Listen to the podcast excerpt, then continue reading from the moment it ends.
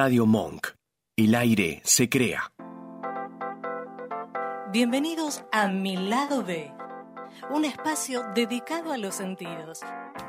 Dale, prepárate, vamos a disfrutar de un nuevo encuentro.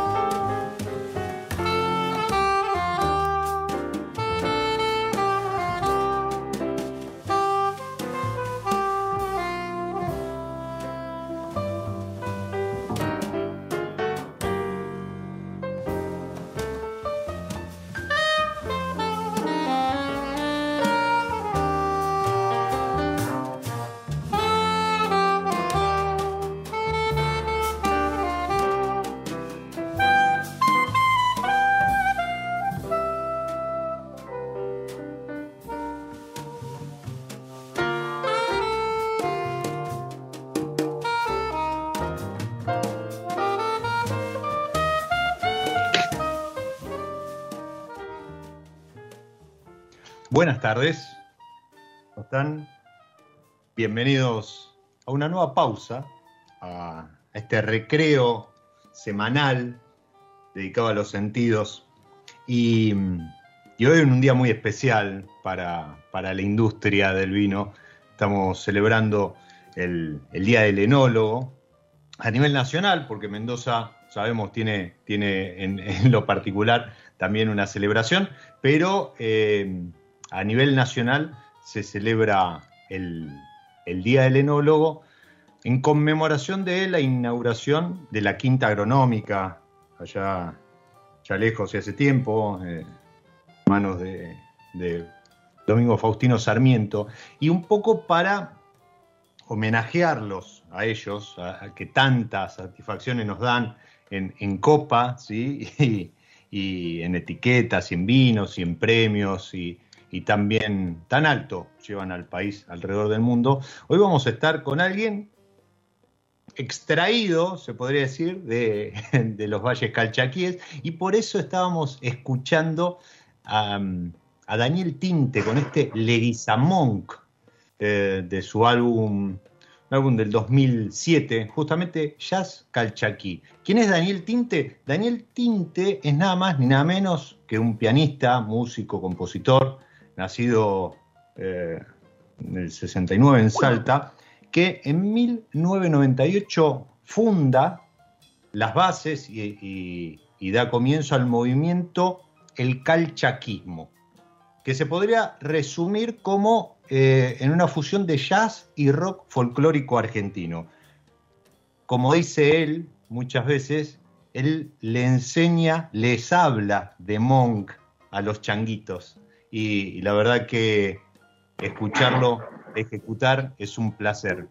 Toda esta intro es para presentar a alguien que de local chaquí sabe y mucho y lo expresa también en sus vinos. Bienvenido Claudio Massa a mi lado Hola Diego, ¿cómo estás? Bienvenidos a todos. ¿Cómo estás, Claudio? Muy bien, la verdad que muy bien. ¿Cómo, viene transitando ese 2021? Feliz día también, ¿no?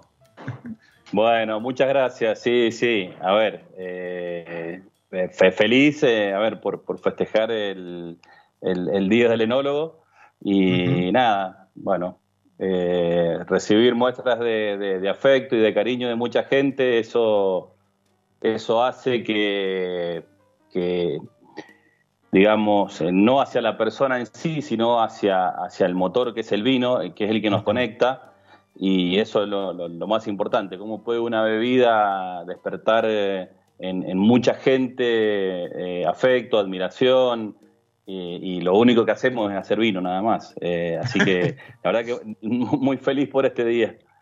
yo en el, en el, en el editorial del newsletter que, largo los, viernes, los viernes, el viernes pasado, terminaba diciendo que al fin de cuentas solo es vino, ¿no? Y, todo lo que todo lo que genera, todo lo que genera en lo positivo y también en cuanto a controversias y, discusiones, que madera sí, madera no, que soda, que no, que hielo, que copa, etcétera, etcétera, etcétera. Eh, yo te saludaba a vos porque estás eh, hoy protagonizando este episodio dedicado un poco también al, valle y, vamos a estar hablando de un poco del cambio que ha sufrido eh, o, ha beneficiado al vino eh, calchaquí. Pero vayan vos también el saludo a, Ale Pepa, em, a, la gente, a todo el equipo, a, ver, a Francisco Telechea, pues si bien él es ingeniero agrónomo, pero hoy, hoy esto eh, forma parte de un equipo, no se puede hablar de equipo enológico en las bodegas, pues eso también ha, ha virado en el último tiempo a ser un único equipo y de hecho eh, agradezco a la gente de la bodega y de, Grupo Peñaflor, me invitaron por el Día del Cabernet Sauvignon la semana pasada, no, la anterior a una charla que dieron ambos, eh, y era, era un ping-pong, o sea, viste, uno, eh, si bien se lo asocia con, el viñedo, hablando de, la bodega, del producto vino, y el otro que uno lo hace a lo mejor entre barricas y, molienda, también hablando de raleos y, y canopia. Eso ¿crees que ha sido un, gran, gran aporte a la industria el que el enólogo salga de, la bodega o de, entre barricas y empiece a caminar viñedo? Sí, totalmente.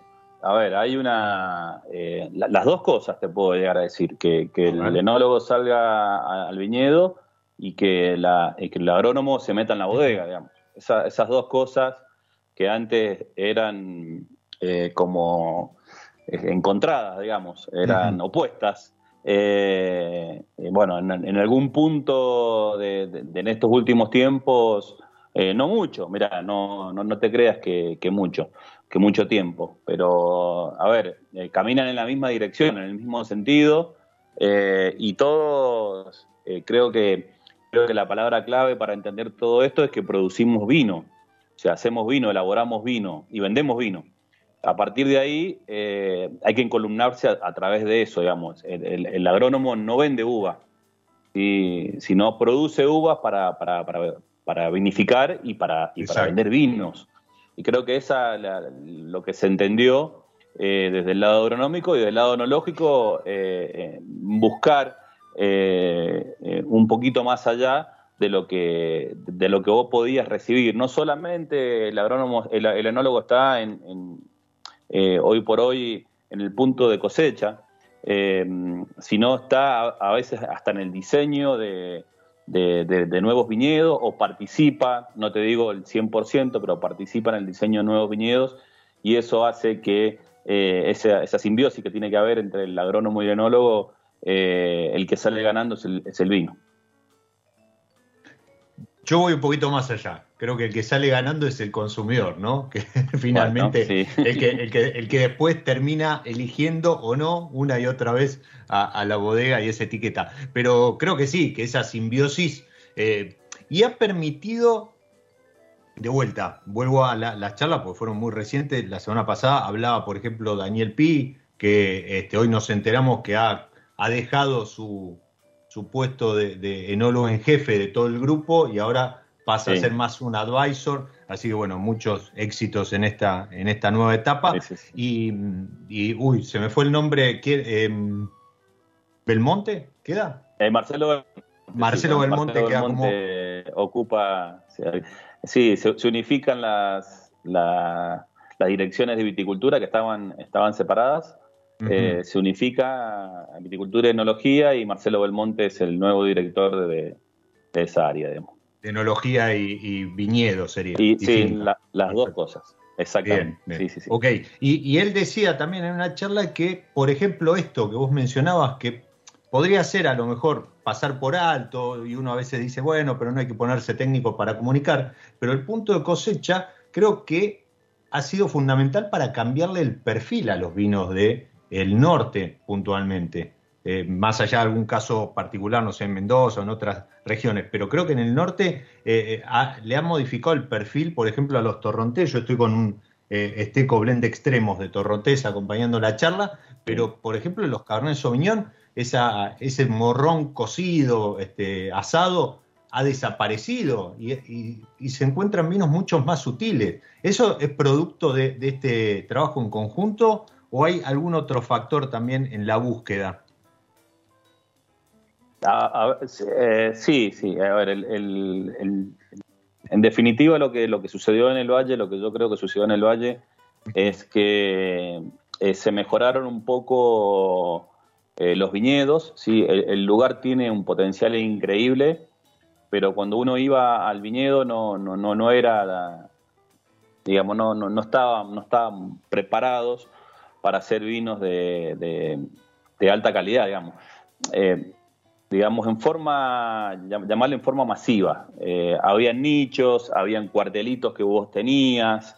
Bueno, eh, creo que el primer cambio es eso, el mejoramiento de los viñedos, el, el digamos, el, el eh, el, llegar al valle, eh, mucha, eh, mucha materia gris, muchos técnicos que se quedaron, que eso, eso es muy importante, digamos, para el desarrollo de, lo que vos quieras hacer.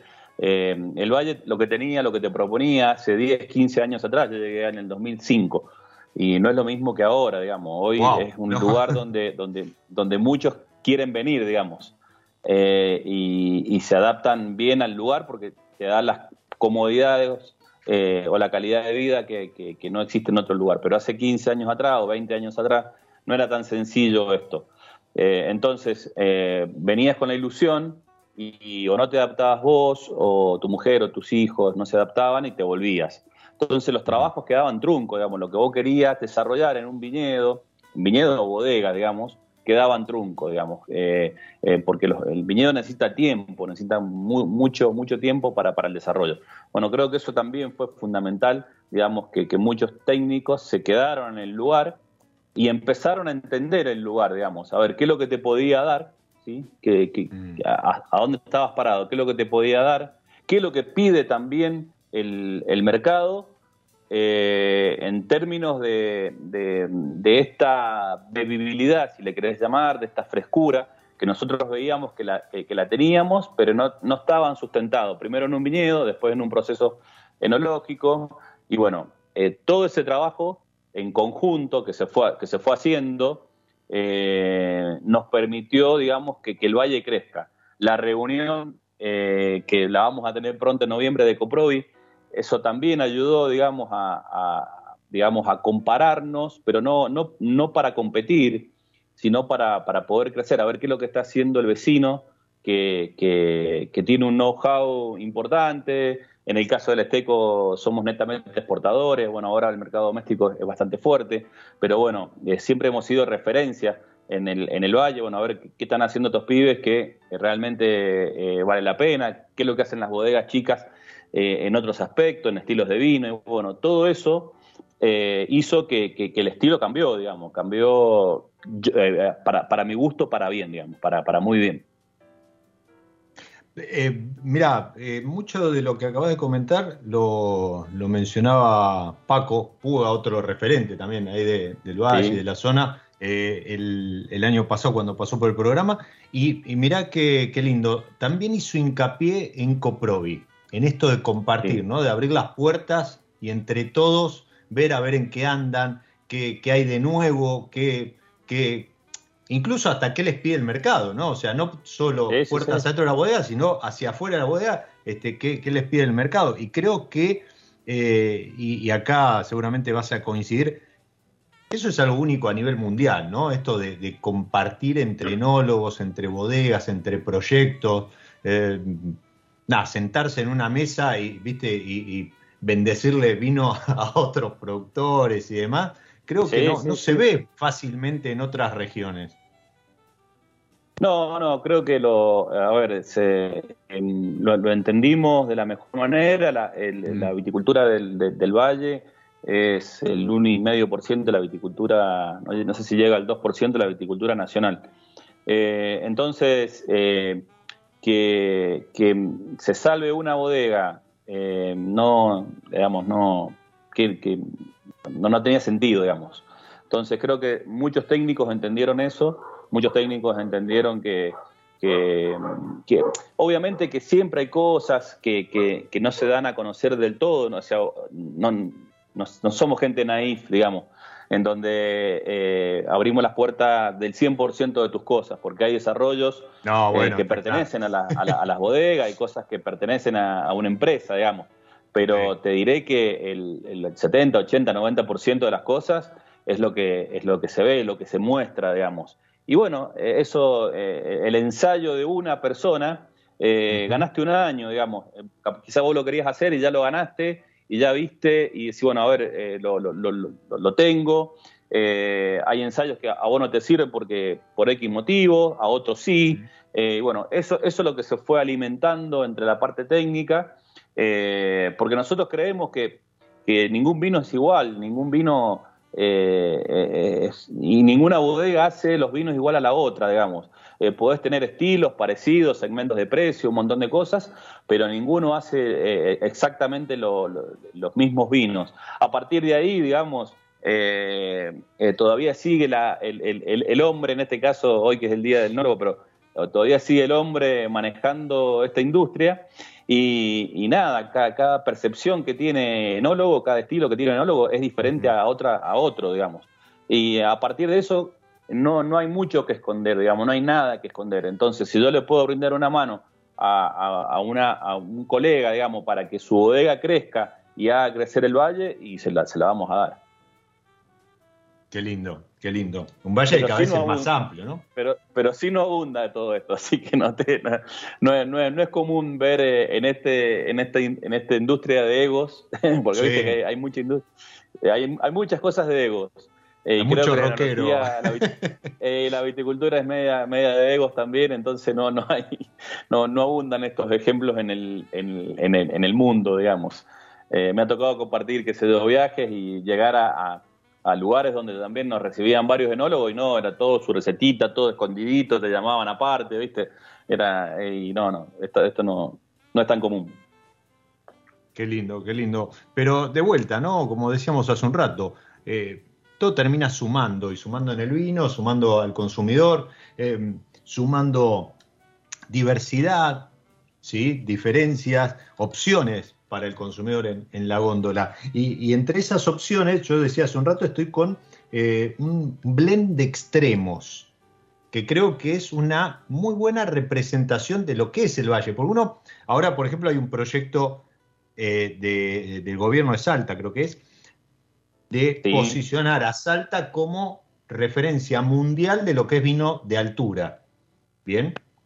Eh, y creo que hay, muy buen material como para muy buenos exponentes e, incluso este, vinos premiados y, ya corriéndonos del Malbec, ¿no? O sea, como estilo de vino de altura que, han recibido reconocimiento y, dentro del Esteco hay, hay, varios para mencionar. Pero yendo a lo que es el estilo del Valle, este blend de extremos, ¿sí? esta línea blend de extremos, trata de reflejar incluso eso, ¿no? O sea, dentro del valle distintas alturas ofreciendo distintos perfiles.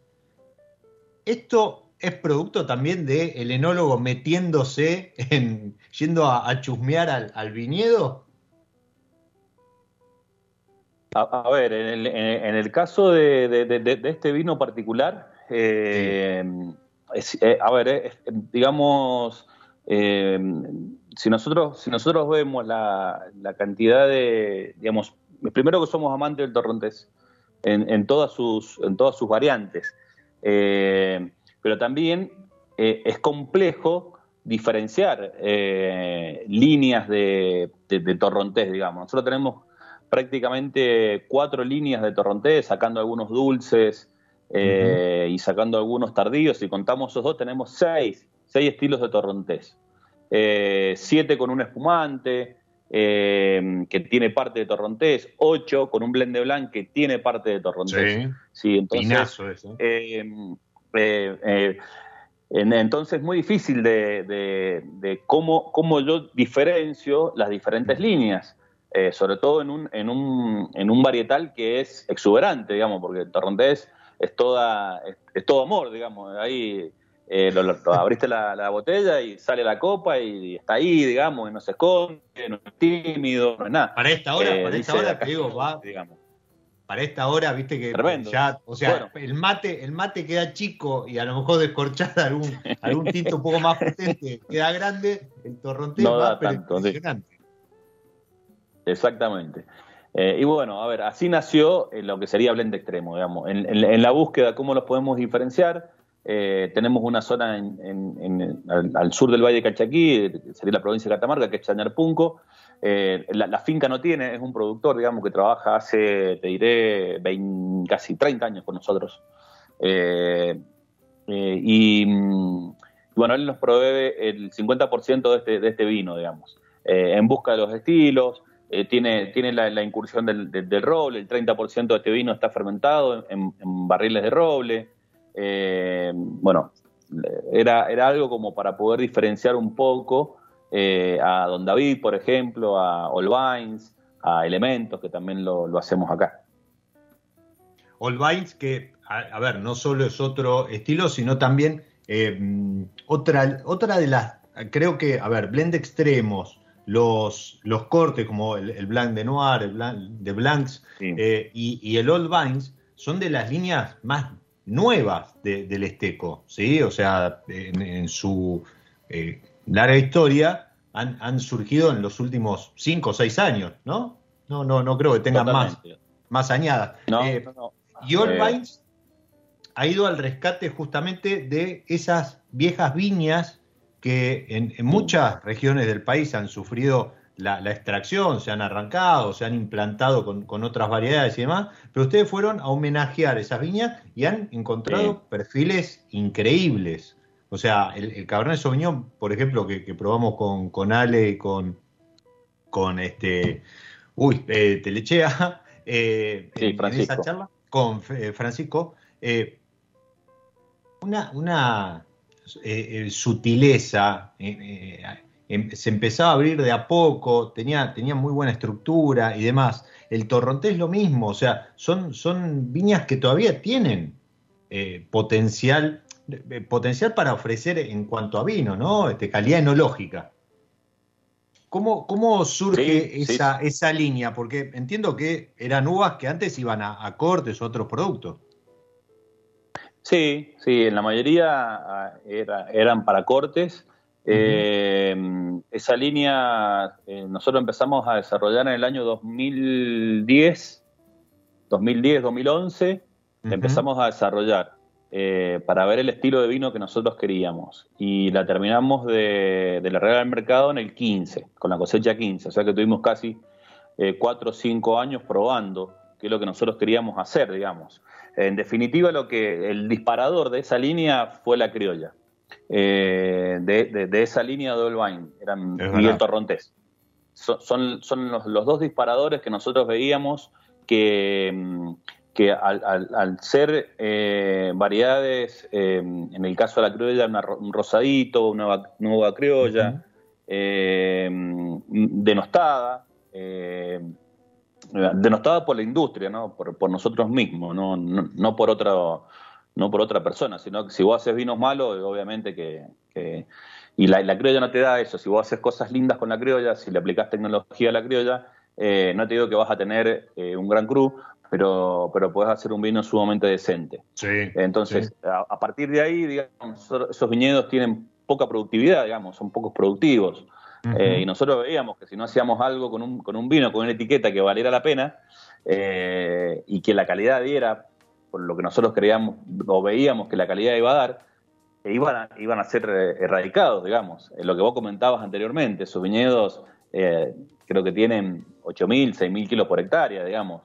Eh, entonces iban a ser erradicados porque no son productivos. Si, si es perdón, te, interrumpo, te, interrumpo con algo. A ver, porque más allá de eh, el, amor, lo, romántico que, pueda ser el tema del vino, no, no tenemos que perder de vista que detrás hay una industria, ¿no? Una empresa que este, obviamente quiere tener su beneficio, tiene que pagar sueldo y demás. Entonces, em, e, este tipo de cuestiones son, son así, ¿no? O sea, se, se analiza y si no rinde, ponemos, no sé, Malbec o, o Bonarda o sí, bueno, otro. Esa, esa es la. A ver, eh, atrás de todo esto hay contadores. Exacto. entonces... Si alguno se está eh, decepcionando en este momento, sepan que es así. No, no, no, no, no, lo, digo bien porque también come mi hija, digamos. Entonces, digamos, hay que decirlo todo, digamos. Eh, pero bueno, iba, iban a ese camino, digamos. Entonces teníamos que hacer algo.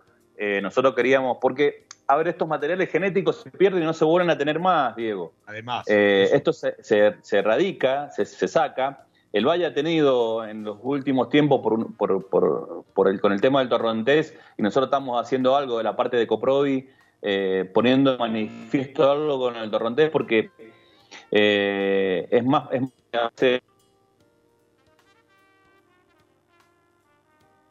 el tipo Está bien que los productores, eh, obviamente, eh, tienen, arrancan, ingeran, y eso, esos materiales genéticos no, no aparecen más, digamos, se va perdiendo. Lo rico que tuvo Cafayate, porque Cafayate se hizo conocido por el torrontés, y no hay que perderlo de, vista, del foco, fue, fue el torrontés. Después aparecieron otras cosas más y lindas, interesantes, y estamos muy contentos. Pero bueno, nació para defender un poco esos cuarteles, ¿sí? Lo desarrollamos cuatro años, y bueno, después por un pedido comercial ¿sí? El, el pedido analógico fue saquemos una cruda chica y un, y un torrontés, y el pedido comercial saquemos un, Malbec y un Cabernet para acompañar. Y la verdad que, que, todas las partes tuvieron razón, digamos, porque, porque se muestran los varietales tal cual es, al, no haber interferencia en, el roble, porque estos, cuatro, estos cuatro, cuatro, vinos están elaborados en huevos de hormigón, eh, no hay interferencia del roble y se, y se nota digamos, la, el varietal puro eh, que, te puede ofrecer eh, el valle. Exacto, eso te iba a decir, el varietal en, su lugar, ¿no? Este, lo, que vamos a encontrar en, estos, en estas cuatro etiquetas eh, con viñedos que datan de entre 70, 60 años, ¿no? Más o menos. sí, sí, es año 45, 45, 47, 46, 58 la criolla. Bien. Sí, sí, sí. O sea, es, muy bien. la expresión, es la expresión de, ese, de ese viñedo, de esa planta, ¿sí? de, en particular, en ese lugar. Y, y refuerzo lo que mencionabas del torrontés, que no perdamos de vista que es nuestra blanca e incluso más autóctona que el Malbec. Entonces, creo que también ha sido... Es autóctona. Exacto, es eh, es la autóctona, pero además, algo que mencionabas respecto a la criolla, creo que el torrontés también en su momento fue vapuleado, ¿no? O sea, eh, en el sentido de, hacer vino en volumen o, sí. todavía el día de hoy alguien le preguntás por el torrontés y, capaz que te lo sigue describiendo como, viste, esa cosa salvaje, indomable, ¿no? Con, mucho verde y demás. Cuando hablábamos hace un rato de los cambios de estilo, hoy los torrontés ya empiezan a ser sutiles, ya empiezan a, meterse entre los blancos de, alta gama y demás.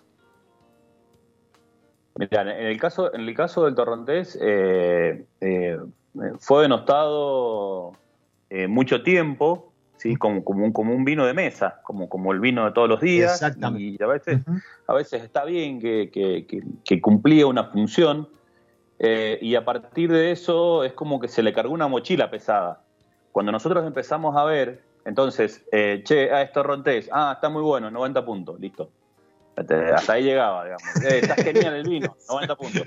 Eh, che, la respuesta, automática. Eh, exactamente, digamos. La respuesta automática era que no pasaba ese umbral. cuando nosotros empezamos a, ver el torrontés y a comunicar también, porque esto también es importante, es una variedad sumamente compleja, más compleja que, que, a ver, de, de, muchos aromas, de muchas capas y de aromas eh, diferentes. Por ejemplo, hay terpenos, que lo, que conocemos como la parte floral, del, del, torrontés, el amoscatelado del torrontés. Pero hay eh, eh, que lo empezamos a descubrir después. Eh, hay un carácter tiólico y hay un carácter cítrico también del, del torrontés. Bueno, eso, estos dos últimos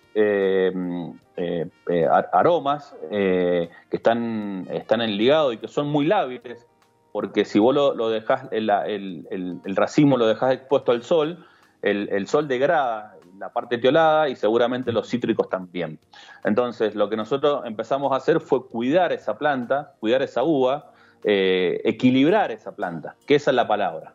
Eh, cuando vos equilibrás, eh, la, la, misma planta protege el, fruto, que es lo más importante que tiene la planta. La planta también sabe que lo más importante que tiene es el fruto y, y lo protege. Ahora, cuando vos la empujás a sacar kilos, 40.000 kilos por hectárea, 50.000 kilos por hectárea, que en un torrontés te lo puede dar, y bueno, eh, la uva se, expone pone al sol, eh, el estilo de vino, si no, sé si te acordás, uh, bien doradito, como las uvas del Cafayate, bueno, ese era todo un speech que había, eh, que, que, fue una mochila, digamos, porque era un torrontés exuberante, que, que está bueno hasta para un cóctel, pero no te tomas la botella, eh, te cansaba, te saturaba, porque las papilas te saturaban, eh, no se utilizaba una buena acidez eh, en, el, porque se cosechaban, acordate que se, cosechaban en abril, tenían 15 grados de alcohol. Los, hay, un, una anécdota de, de, Ángel Mendoza, eran los torrontés alpargatudos, alpargata, digamos, viene alpargatudo, viste, esa alpargata usada en el campo que los salen para todos lados, digamos, bueno era rústico, digamos, eso era, eso era el torrontés, digamos, en, su tiempo. Cuando lo empezamos a cuidar un poquito, cuando empezamos a ver que los procesos del campo empezaron a mejorar, las tecnologías en la bodega también, jugar con una acidez importante, el con nosotros jugamos hace años que veníamos eh, eh, jugando con vinos de blancos con una acidez importante y nos, nos denostaban, no, no, nos criticaban, digamos, por, por porque estábamos desvirtuando el, perfil del torrontés y empezaron a aparecer otros aromas, digamos. Y esos aromas, aromas frescos, cítricos, eh, aparecen eh, el limoncito, aparece una naranja, está el terpeno, está la parte floral del torrontés, porque no lo vas a perder eso, porque es el ADN del torrontés, eh, la parte terpénica, pero empezaste a tener una conjugación de, un montón de cosas. ¿Qué es lo, lo, más valioso del lugar? Porque no lo encontrás en otros lugares de la Argentina. cuando vos te vas cuando vos eh, te bajás en altura, digamos, te vas a, a, Famatina o te vas a San Juan o te vas a Mendoza, vas perdiendo esta, esta, esta capacidad teolada que tienen de, aromas de Sauvignon Blanc, de, esta capacidad cítrica que tienen, y son más amoscatelados los, los, torrontés. Entonces, nosotros creemos que eh, el, lugar del torrontés es, es, es el Valle de Cachaquí que es el, lugar donde lo vio, que, lo vio nacer, ¿no? Y, y, tantas satisfacciones le da. Cuando habla de altura, eh, Claudio, estamos hablando, por ejemplo, Chañar Punco son aproximadamente 2.000 metros sobre el nivel del mar, ¿sí? Eh, esto porque muchas veces uno, uno va a, a literatura, bibliografía o algún medio extranjero y hablan de vinos de altura y cuando buscas la referencia son 700, 800 metros. entonces, está muy bien que Salta impulse esto de posicionarse como eh, el auténtico referente a nivel mundial del vino de altura. Te, tiro una pregunta como para, para cerrar esta primera parte y vamos a hacer una pausa, ¿sí? porque aparte hay algunas novedades de las que quiero, de las que quiero conversar. Pero hablabas de eh, porque eso también habla de, la incidencia del enólogo en el viñedo. Cuando vos hablas de cuidar la planta, de equilibrarla, eh, ¿qué, ¿cuáles son los trabajos que se realizan en, viñedo para eso? Em, a ver, em, creo que hay que entenderla. Hay que entender la, planta em, en un montón de aspectos.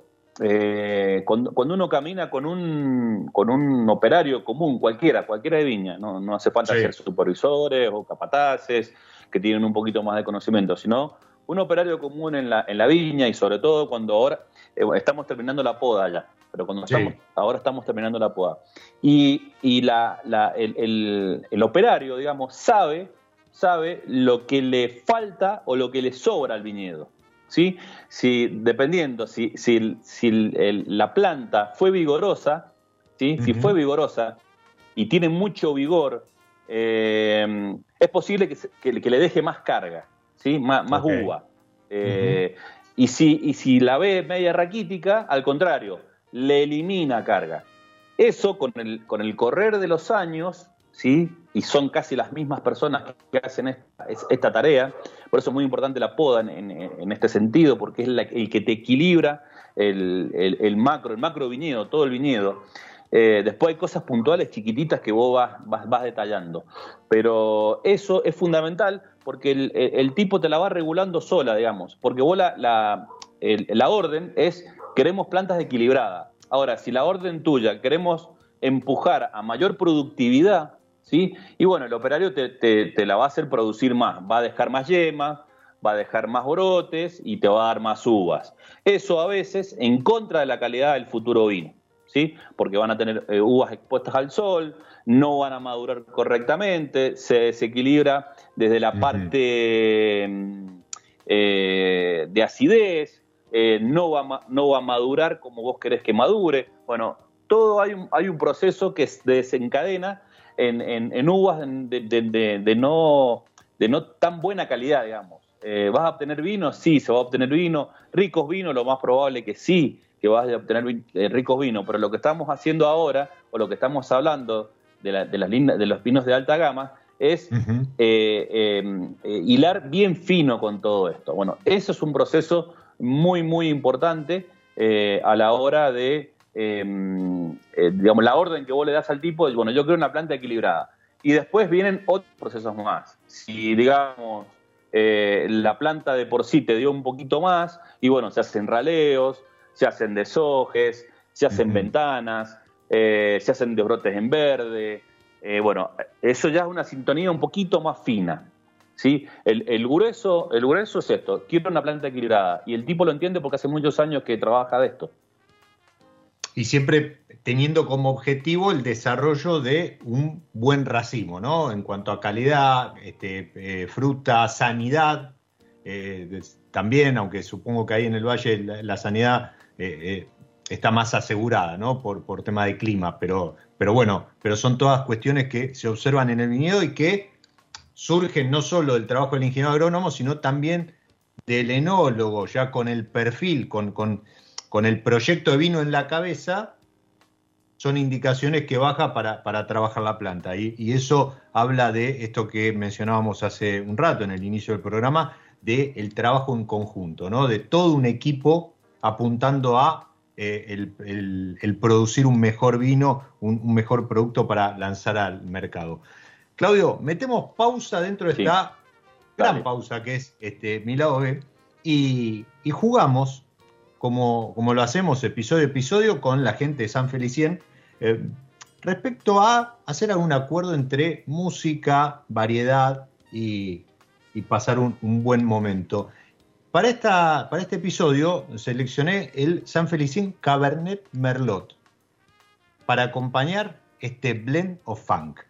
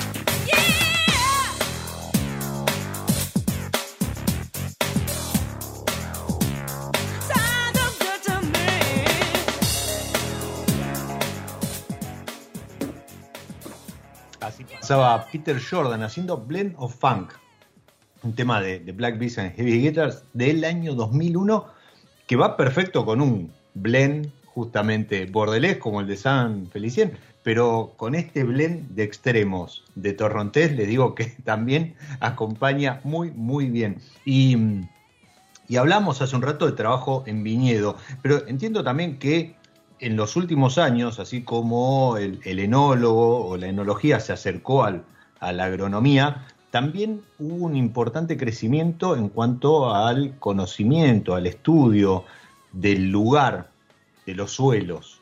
Y, creo que eso, eh, puntualmente en el Valle Calchaquí, ayudó a descubrir manchones, ¿no? Nuevas zonas. ¿Es, así, eh, Claudio? ¿Coincidís conmigo en esto? Sí, sí, sí.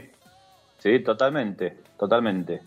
Eh, se fueron, em, a ver, a, partir de, de, saber eh, o de preguntarte, de saber quién, quién sos, digamos, como cada, obviamente cada empresa se hace sus propias preguntas, pero nosotros nos preguntamos quién e, quiénes éramos, eh, qué es lo que es el valle, digamos, cómo, cómo yo lo puedo medir, digamos. porque eh, con, la, con la amplitud térmica, si bien está, digamos, la, amplitud térmica, y bueno, no, era un, diferencial en el, en, el, lugar que vos pudieras comunicar, digamos. Se comunicó en un momento, eh, creo que todavía se sigue, se sigue con, eso, pero mm. si vos vas a cualquier región vitivinícola te van a decir lo mismo, que tiene amplitud térmica, digamos. Entonces, eh, más es más o menos lo mismo que dicen todos. cuando nosotros empezamos a ver qué es lo que nos podía, qué, nos diferencia como Valle de Calchaquí del resto de las otras regiones. Y bueno, surgieron dos interrogantes. Primero la altura, que es fundamental, y después la cadena montañosa que tenemos hacia el este y hacia el oeste. Eh, porque si no, no se puede eh, desarrollar la vid de calidad en este lugar. Eh, si vos, eh, digamos, imaginémonos en el paralelo donde estamos, digamos, en la, latitud, no en la altitud, sino en la latitud donde estamos, y es muy difícil ¿sí? Eh, desarrollar viñedos a esta, a esta altura, casi con nuestros vecinos de Tucumán que tienen climas casi subtropical, digamos, con intensidad de lluvias importantes, de 1200 milímetros, estamos hablando que en línea recta debe estar a 30 kilómetros, no más, digamos. Entonces, esa cadena montañosa, sí perdón, esa, justamente esa cadena montañosa separa prácticamente lo que es el desierto de la selva. Sí, exactamente. Eh, siendo, eh, no, siendo así extremo en la descripción, pero, pero funciona así. Es que es así, es así, tal cual es así. Bueno, todas esas cadenas montañosas, imaginémonos que en otro lado hay caña de azúcar, cítricos, eh, hay 1200 milímetros de agua, en el lado de Tucumán, en la, en la parte del Valle de Calchaquí estamos hablando de 180, 160, 200 como mucho de milímetros de agua al año, al año, eh, en tres meses, porque llueve en fines de diciembre, enero y febrero. El resto del año, chao, no, no, no, no, no llueve nada. Bueno, eh, Así cuando todo cuando cae, cae, ¿eh? Eh, bueno, sí, sí, cae junto, exactamente. Sí, exactamente eh, cuando, cuando nos empezamos a, ver quiénes éramos, empezamos a descular un poco lo que era el Valle Calchaquí, después empezamos por los suelos, digamos. ¿sí? Y bueno, eh, ahí se nos abrió otro, otro abanico. imaginémonos que, que, el, valle estaba siempre plantado. imaginémonos que lo parte la ruta 40, la parte al medio, digamos, el Valle Calchaquí. Imaginémonos eh, la ruta 40 hacia abajo, ¿sí? hacia el río Santa María, son suelos un poquito más arenosos, que era donde estaba cultivado el valle, eh, en suelos franco, franco arenosos, digamos. Cuando empezamos a, se fueron, digamos, eh, productores y nos fuimos yendo un poco hacia las laderas de las montañas, y bueno, empezamos a descubrir otros perfiles de vinos. entonces empezamos, pues todos creíamos que bueno, después de los 1600 es todo lo mismo y no, digamos, a 2.000 metros tenés un perfil de vinos, a 2.500 tenés otro perfil de vinos, eh, a 3.000 que tiene algo eh, Colomé, es otro perfil de vinos, digamos. Entonces, eh, cuando empezamos a segmentar, y bueno, hoy, hoy los valles están segmentados, digamos, los, grandes valles dentro del Valle Calchaquí están segmentados sobre todo por la altura. ¿sí? Después vos podés jugar con la orientación de tus viñedos, la orientación de, de para dónde da ese valle, digamos, si, si ese valle la pendiente da hacia el sur, hacia el este, hacia el oeste, y bueno, ahí vas a tener otros perfiles de vino que, te lo va a marcar el, contexto, pero cuando, cuando nos empezamos a medir, y bueno, eh, el suelo es, algo importante en, todo esto, el clima obviamente, eh, todo lo que hace al terroir en sí,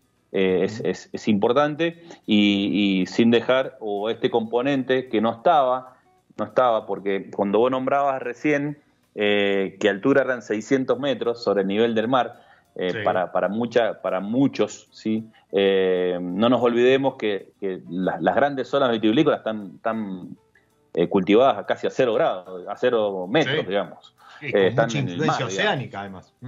todas, todas tienen influencia oceánica, salvo la Argentina, que la, influencia es continental, digamos, es un, clima continental. Algunas zonas, lo, podemos sacar afuera, algunas zonas de, Mar del Plata, Chapadmalal, eh, que tienen influencia eh, oceánica. Eh, así que bueno, todo, todo es, y en esto interviene también lo que quería terminar en el concepto de terroir, la, la mano del hombre, cómo el hombre puede modificar, digamos, perfiles, estilos, estilos de vinos que no era un parámetro lo que estaba, estaba dentro del terroir, ¿no? Eh, esto te da, te da así, llueve tanto, es así, es así, y sacamos vino de esta manera. Ahora, cuando vos podés manejar el agua, porque no llueve en, este clima desértico que tenemos en todo el, cordón oeste, digamos, porque la viticultura está prácticamente plantada, en, o el grueso está plantado en el cordón oeste de, la, Argentina, digamos, es un clima desértico. Entonces, la, mano del hombre es fundamental. Si vos llevas el agua, podés controlar un montón de, de aspectos, digamos, que, que, hacen a una viticultura de precisión.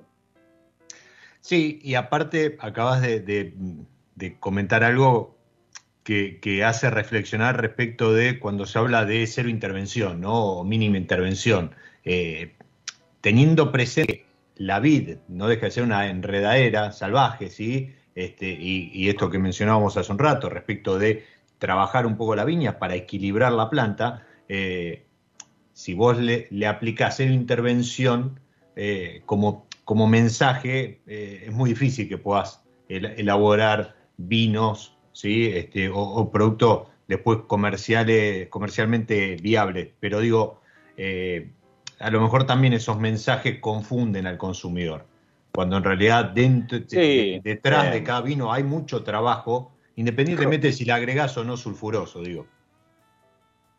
Sí, creo que, a ver, creo que eh, en estos eh, reduccionismos que nosotros no, nos mm. creamos, eh, y después, y después es muy difícil de salir, digamos. yo recuerdo uno, te voy a nombrar un par, pero te recuerdo uno, el amargo del torrontés. Y hoy es muy raro que encontrés torrontés amargos.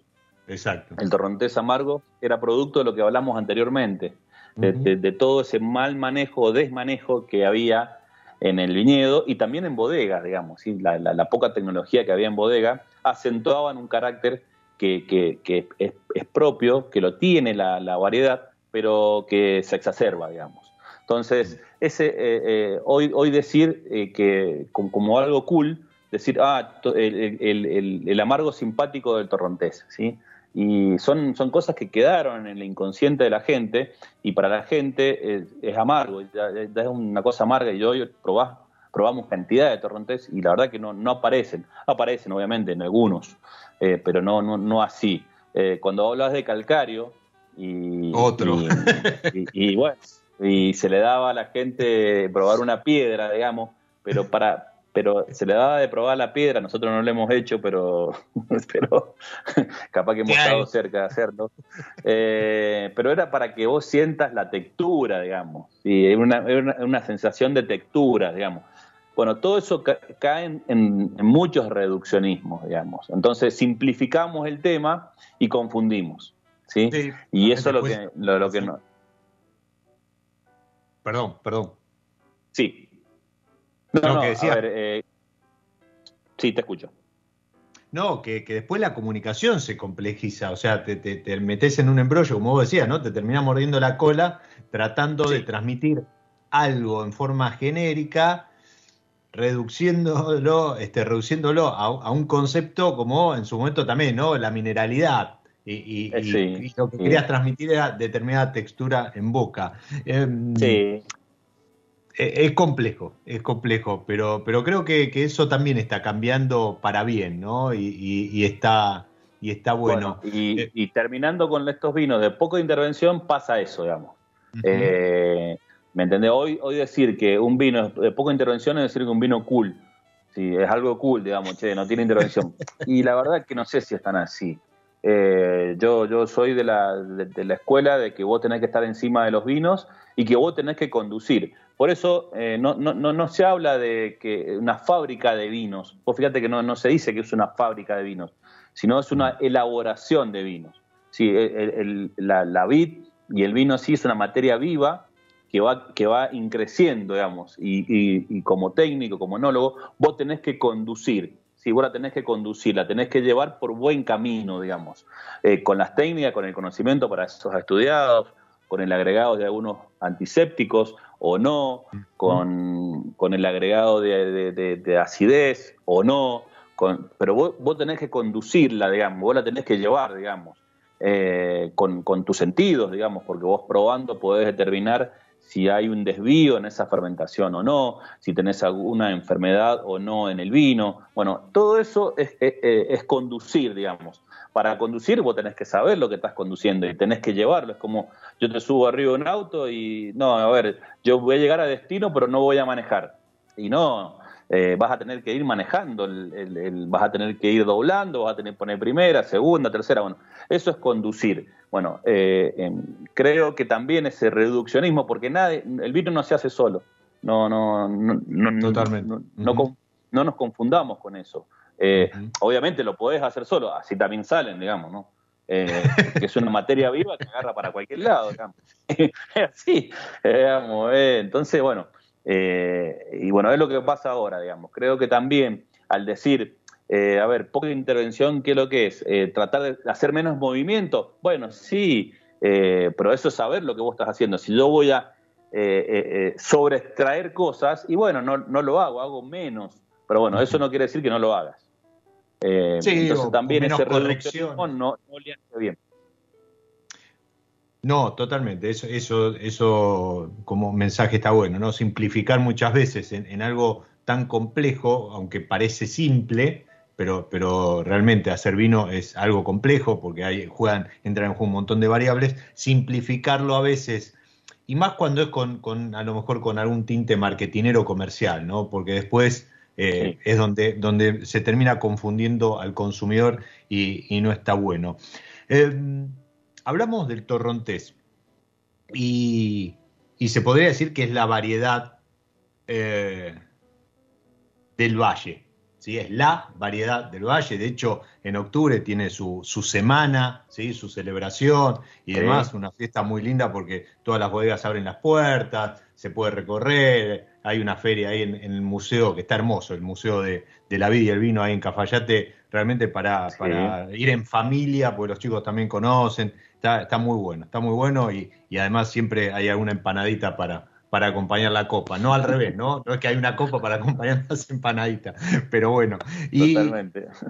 Pero alguien podría decir, así como el torrontés es el, la, variedad del valle, que el pinot es la variedad de eh, la Patagonia. Pero cada tanto aparece, como apareció en redes hace, hace cosa de 10 días, un pinot Calchaquí, que revolucionó todo, porque ahora todos están esperando ese Don David, que entiendo, esto, esto era de exportación, porque hay un Don David Reserva Pinot Noir de exportación. Este, el, que no es reserva, también es de exportación y ahora viene al mercado local. Es, el mismo vino, es el mismo vino que está en el segmento para, la exportación, está en el segmento de, un reserva, en realidad es un reserva, y para el ah, mercado doméstico eh, digamos, lo, pusimos en, el, en lo que sería tradicional, en el Don David tradicional. Es exactamente el mismo vino. Eh, y la verdad que sí, estamos felices, felices con ese vino porque, bueno, son todos los desafíos que, que, uno, uno se propone cuando, cuando se tiene un conocimiento de la zona que, es lo que hablábamos anteriormente. Entonces, cuando vos podés correr estos límites, yo, yo empujo, empujo, empujo estos límites, empiezan a aparecer cosas, cosas interesantes. Eh, y, sobre todo, ¿qué es lo que tiene el valle? Digamos, el valle te da, te da muchas, muchas variedades, es como que se adapta a un montón de lugares. Eh, la, altura nos ha favorecido en este sentido. Eh, digamos, las, temperaturas bajas de noches, los días de, sol, pero sol hasta diciembre, porque después ya, ya, vienen las lluvias, está medio nubladito, eh, y se pone fresca la tarde, digamos, a las 4 de la tarde ya desaparece el sol, hay como una especie de sombrillita, le llamamos acá en el valle, que se pone hacia la, hacia la parte este, digamos, donde se pone una nubosidad, entonces el sol eh, prácticamente desaparece a las 4 y media de la tarde y las temperaturas bajan eh, drásticamente, así que bueno, todo eso no, no, no, siempre nos hizo pensar que podíamos tener eh, variedades de, clima frío, digamos. Si nosotros podemos tener Sauvignon Blanc, que los hay en el lugar y muy ricos, eh, si podemos tener Merlot, Merlot, que los hay y muy ricos, ¿por qué no nos animábamos a hacer un Pinot Noir?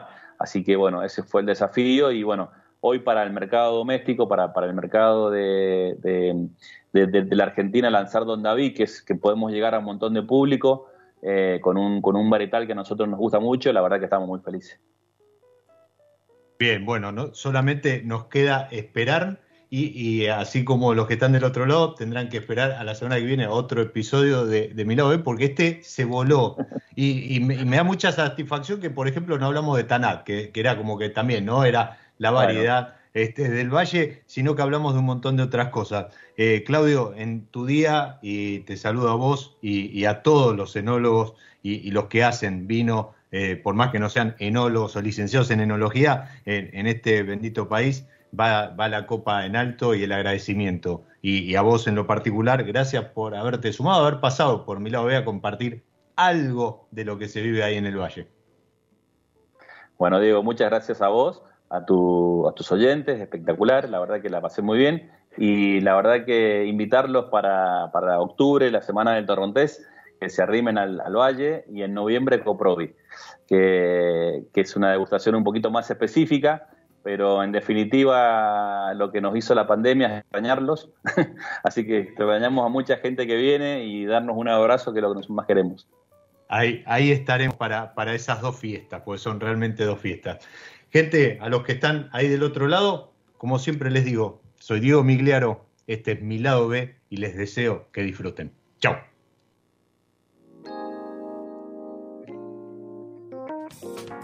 Nos encontramos en cualquier momento en otro episodio de Mi lado B.